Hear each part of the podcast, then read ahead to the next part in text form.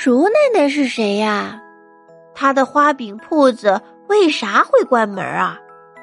阿辉静下心来，发现自己要解决的问题还真不少。早上起来，穿戴整齐的阿辉重新进了村子，打听到了鼠奶奶的住处。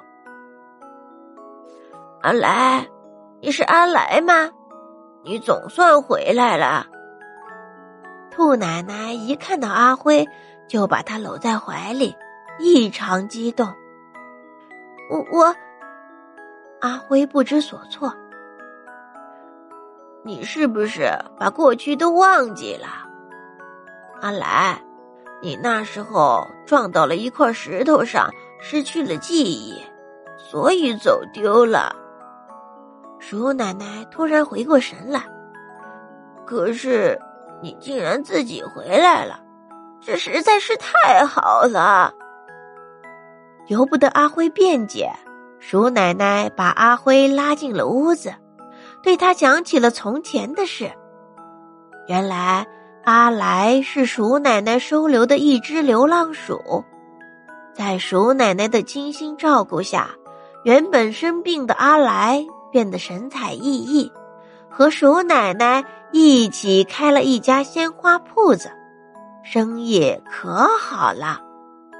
阿来在院子里种了各种各样的花，采集花瓣做美味的馅料，鼠奶奶就负责把馅儿包进饼里，然后烤好。屋前屋后不是花香就是饼香，他们的日子呀。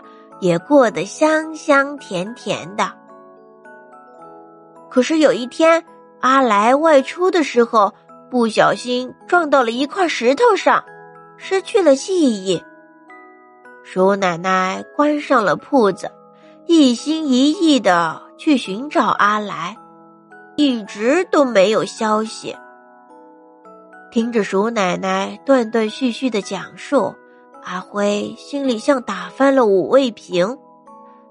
他不是阿来，他从小就在流浪，他也不会种花。他好羡慕阿来，好想当一回阿来，哪怕就一小会儿。奶奶，阿辉说：“那我们重新把花饼铺子开起来吧。”好啊，好啊。鼠奶奶兴奋极了。从那天开始，阿辉和鼠奶奶一起开始忙碌起来。第一批鲜花饼很快就出炉了，味道比以前的还要好呢。鼠奶奶肯定的说：“鼠奶奶的鲜花铺子重新开张啦！”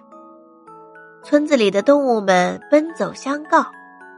白兔激动的拉着黑兔的手，天哪，那棵愿望树太灵了！黑兔得意的眨眨眼睛。那当然。